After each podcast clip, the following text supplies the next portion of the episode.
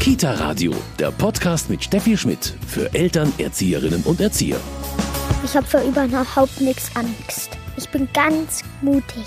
Keine Angst, so wie der siebenjährige Jakob das sagt, das ist heute relativ selten bei Kindern. Natürlich sind Ängste auch sinnvoll, aber wir schauen uns heute an, warum immer mehr Kinder immer mehr Angst haben. Ich spreche mit der Pädagogin Cornelia Mertin heute hier beim Kita Radio. Monster unterm Bett oder Angst, allein ins Bad zu gehen abends. Kinderängste erscheinen uns Erwachsenen oft ein bisschen unnachvollziehbar, obwohl wir sie wahrscheinlich alle hatten. Bei mir ist heute die Diplom-Sozialpädagogin, Erzieherin und Bindungs- und Entwicklungspädagogin Cornelia Mertin. Grüß Gott. Ja, grüß Gott, Frau Schmidt. Schön, dass ich da sein darf. Frau Mertin, solche Ängste haben erstmal viele Kinder und prinzipiell ist es jetzt auch gar nicht völlig unnormal. Nein, Angst gehört zum Leben dazu. Ängste haben ja auch eigentlich einen Sinn. Es ist ja so ein Warnsignal erstmal. Ja, Genau, das ist ein Warnsignal und es ist in der Evolution so vorgesehen, dass äh, wenn der Sägezahntiger droht, dass wir weglaufen und nicht stehen bleiben. Aber wenn Angst pathologisch wird, also wenn Kinder sehr viele Ängste haben, sollten wir uns das anschauen und Ängstlichkeit nimmt bei Kindern exorbitant zu und Angststörungen sind die häufig gestellte psychologische Diagnose bei Kindern. Angst ist da jetzt nicht gleich Angst. Also wir sprechen dann jetzt nicht generell so von der Angst, dass hinter meinem Schrank irgendwie ein Monster lauert, sondern das ist natürlich dann mehr. Da gibt's auch unterschiedliche Arten. Es gibt unterschiedliche Arten. Es gibt Zwänge, Phobien, Panikattacken. Es ist schwierig, auch über Ängste zu sprechen, das ist ein sehr sensibles Thema, weil wir auch oft Probleme haben zu zeigen, dass wir selber vielleicht als Erwachsene Angst haben, weil das so als Schwäche angesehen wird.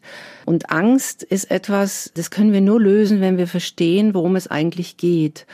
Und da hilft uns das Verständnis oder der Einblick, die Einsicht in die Bindungsforschung, die uns aufzeigen kann, warum sich Ängste entwickeln können. Bindungsforschung haben Sie jetzt gerade als Stichwort gegeben. Das heißt ganz genau, also wenn jetzt das fünfjährige Kind Angst im Dunkeln hat beim Schlafen, wie spielt da die Bindung mit rein? Die größte Ursache ähm, für Angstprobleme ist, dass die Kinder viel zu sehr mit Trennung konfrontiert werden. Und zwar physische Trennung auch, aber auch, wir nennen es Trennung ohne Augen, also die man erst gar nicht sehen kann.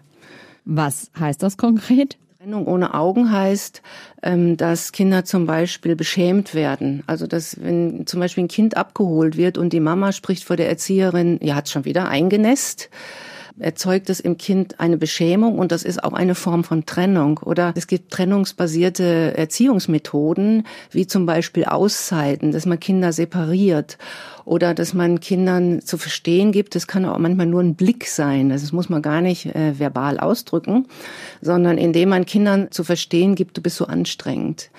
Also das ist ein verstecktes Gesicht von Trennung. Also dass ein Kind in seinem Bedürfnis gesehen zu werden, dass da das Kind in dem Moment erfährt, es ist nichts wert und das ist Beschämung und das nennen wir Trennung ohne Augen. Dann zurück auf die Ängste. Diese Trennung führt dann zu Ängsten? Es gibt eine Geschichte, das heißt der unsichtbare Faden.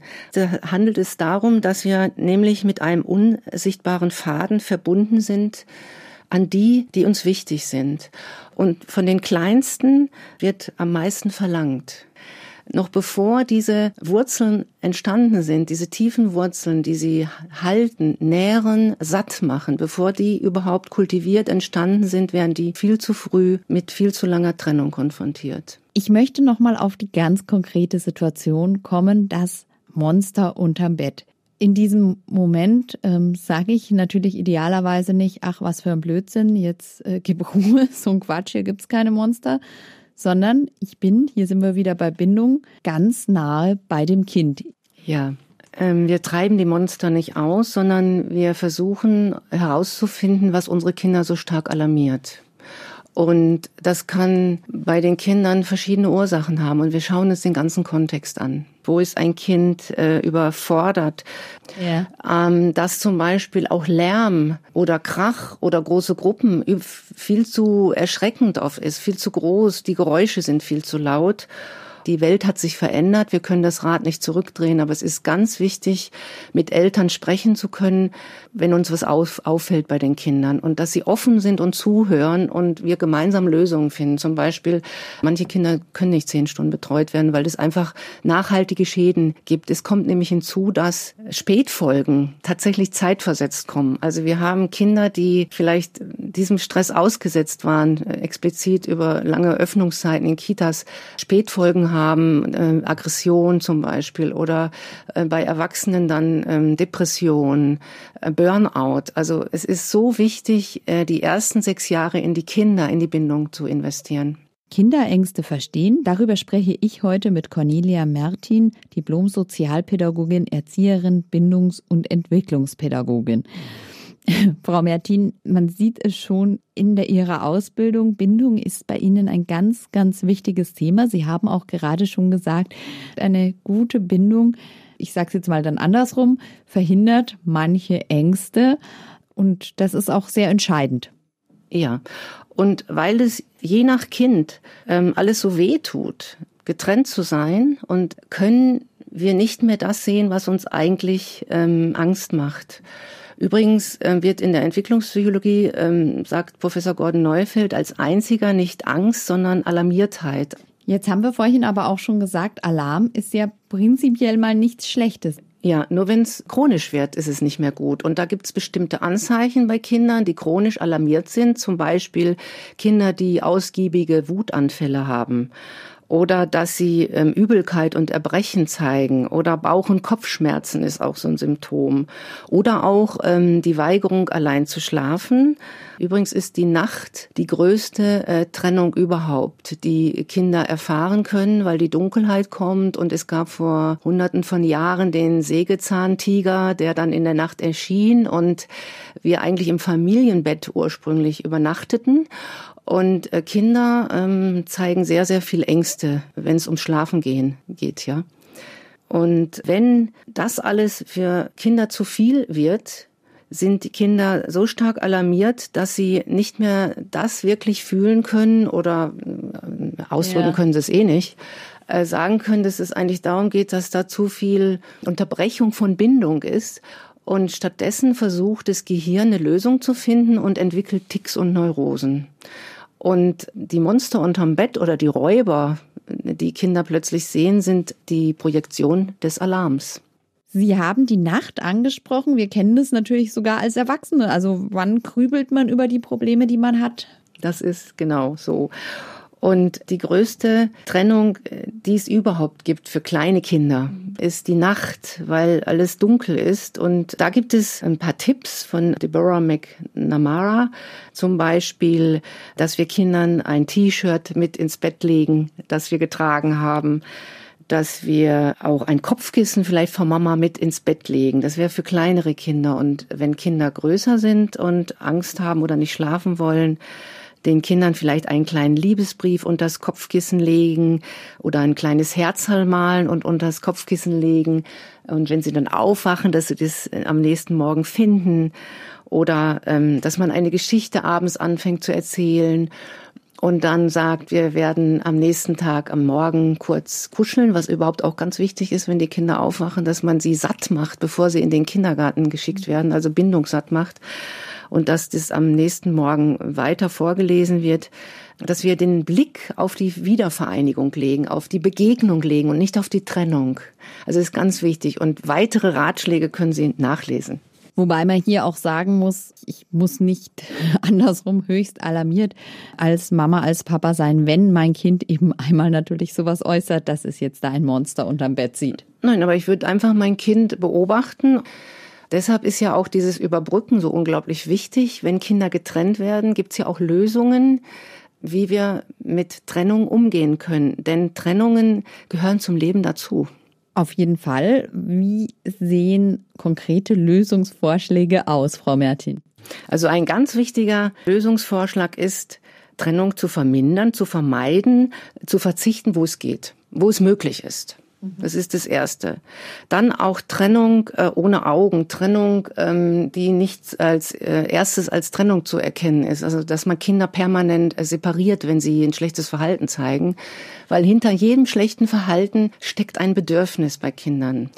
Wenn ich einen Troublemaker in meiner Gruppe habe, dann weiß ich, dass der meine ganze Gruppe sprengen kann. Aber ich mache Folgendes, ich nehme den zu meinen Assistenten. Also der wird mein Assistent, den setzt, setzt sich neben mich und der bekommt eine besondere Aufgabe.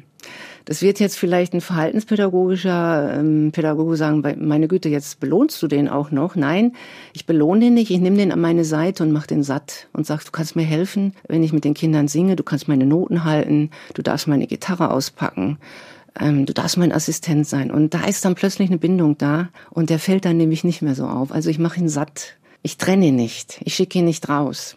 Dann Aktivitäten vielleicht streichen. Die Kinder sind so vollgepflastert mit Aktivitäten außerhalb der Kitas und Schule, dass ich das ein bisschen minimiere und eine eins zu eins Auszeit mit meinem Kind mache, das Kind wieder zu Hause bindungssatt mache. Kann sein, dass das Kind in Gegenwillen geht und dass es erstmal gar nichts von mir wissen will. Aber das nicht als Angriff auf meine Person zu sehen, sondern zu sagen, ich gebe dem Kind Zeit, Raum, dass es wieder zu mir zurückfinden kann. Was heißt noch überbrücken? Kreativ sein. Die Kinder sind im magischen Alter, wenn sie im Kindergarten sind. Das heißt, ich kann als Mama sagen, du weißt du was, Julian, die Mama schickt dir ganz viele Küsschen. Ich weiß ganz genau, wann Schön. du Brotzeit machst. Und dann, ähm, pass mal auf, da kommen ganz viele Küsschen. Oder ich gebe dir ein Tuch von mir mit. Schau mal, da sind ganz viele Sterne drauf. Und so viel Sterne wieder sind, so viel Küsse hast du um deinen Hals. Oder in jeder Kita gibt es, Gott sei Dank, sehe ich immer mehr Fotoecken von den Eltern, dass ja. die Kinder sich die Fotos anschauen können. Und die zeigen uns auch die Fotos und sagen, Mama, Mama, Papa. Dass sie da festhalten können, dass sie auftanken können. Also ganz kreativ sein. Das waren schon ein paar sehr konkrete Vorschläge. Frau Mertin, wir haben ganz viel gesprochen, wie Ängste mit Bindung zusammenhängen, wie Kinderängste entstehen. Was hilft denn jetzt gerade den Kleinen in der Krippe, um Trennung auch besser ähm, zu verarbeiten? Grundsätzlich ist immer gut, den Kindern etwas mitzugeben, woran sie festhalten können. Zum Beispiel ein Kuscheltuch oder ein Tuch, wo das Parfum von der Mama äh, zu riechen, zu schnuppern ist. Es gibt ähm, Ersatzgegenstände wie zum Beispiel ein Schnuller oder ein Teddybär, wo sie wirklich dran festhalten können. Das ist so Überbrückungsarbeit. Und was ganz wichtig wäre, die Kinder zum echten Spielen zu ermuntern. Was bedeutet für Sie echtes Spielen? Echtes Spiel oder freies Spiel, Freispiel, ähm, kommt oft viel zu kurz. Ähm, echtes Spiel ist keine Arbeit für Kinder, sondern einfach tun, sein, Flow. Echtes Spiel ermöglicht, alle Gefühle auszudrücken, auch die bösen, die dunklen. Spiel ist der Blitzableiter für Emotionen. Also wir können im Spiel erkennen, im echten Spiel, wenn die Kinder anfangen zu spielen, können wir erkennen, wo ein Kind steht, welche Sorgen ein Kind hat. Möchte ich mal kurz dazwischen sagen, ähm, natürlich nicht nur wir haben es jetzt sehr auf die negative Ebene gesehen, was es bedrückt, auch was es freut. Ja, was es freut. Also so wie ich sehe, Kinder werden auch aufs Leben vorbereitet im Spielen. Also wenn ich sehe, wie Kinder mit ihren Kuscheltieren umgehen und wie sie sie versorgen, so wie wir das später dann auch als Eltern machen, auch Buben, also jetzt nicht nur Mädchen, im Spiel können wir alles lernen fürs Leben. Also deshalb muss das Spiel auch viel mehr Platz einnehmen im Kindergartenalltag und nicht diese ganzen Funktionalitäten, also dass ein Kind äh, funktionieren muss, schneiden muss, es muss das und das können, sondern Spielen ist unglaublich wichtig, ein Kind reif und fit fürs Leben zu machen. Ähm, mir fällt dabei ein, mein Sohn speziell hat eine Zeit lang immer Geisterbahn gespielt und hat ähm, auch Geräusche aufgenommen und ähm, gerade in diesen Spielen, wo auch so ein versteckter Alarm ist, dass wir vielleicht Obacht geben müssen, wird ja auch unser Gehirn aufgebaut. Das heißt, es wird justiert, also dass wir wirklich auch äh, später dann als Erwachsene Alarm oder Angst handeln können. Sehr schön, dass Sie das angesprochen haben. Ich wollte das nämlich vorher schon fragen oder sagen, als wir über die Monster unterm Bett gesprochen haben. Figuren wie Monster, wie Geister, die üben natürlich auch eine große Faszination mhm. auf Kinder mhm. aus. Klar, sie können auch eine große Angst auslösen, aber natürlich auch eben eigentlich eine Begeisterung. Mhm.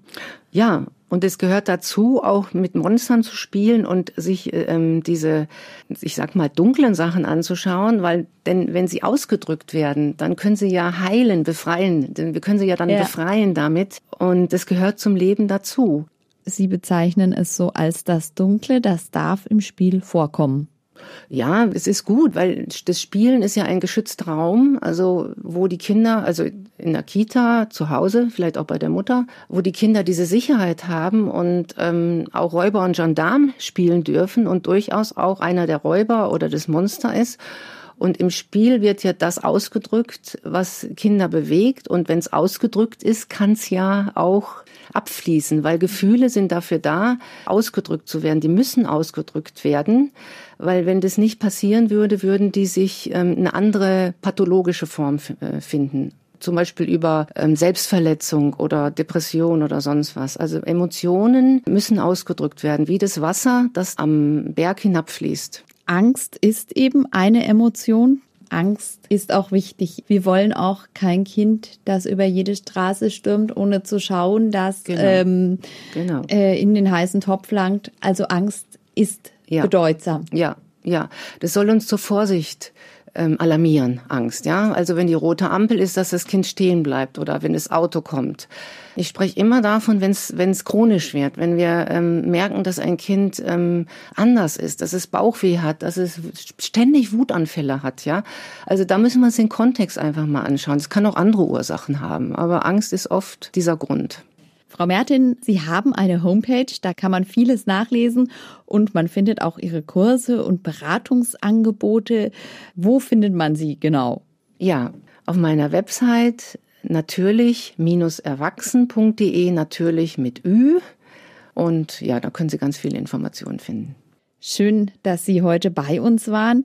Als Abschluss möchte ich auch noch mal sagen, Ängste sind eben wichtig und wir sollten vor allem auch als Erwachsene, dann können die Kinder das auch nachahmen oder erleben, uns nicht dafür schämen und auch bei unseren Kindern das nicht ins Lächerliche ziehen. Ja, sehr schön. Es ist nämlich sehr schwierig, gerade so in unserer Gesellschaft, die fokussiert auf viele andere Dinge, aber ähm, nicht so sehr auf Defizite und will ich jetzt auch nicht, aber es ist sehr schwierig, äh, über Angst zu sprechen, weil es als Schwäche angesehen wird. Eigentlich, die keine Angst haben, haben ein Problem, weil unsere Welt so alarmierend ist, einfach mal zu schauen, dass auch wir als Erwachsene Angst haben. Das haben wir durchaus auch. Und dass wir unsere Verwundbarkeit in uns spüren, so können wir dann auch ähm, sensibel sein für unsere Kinder und unsere Kinder verstehen.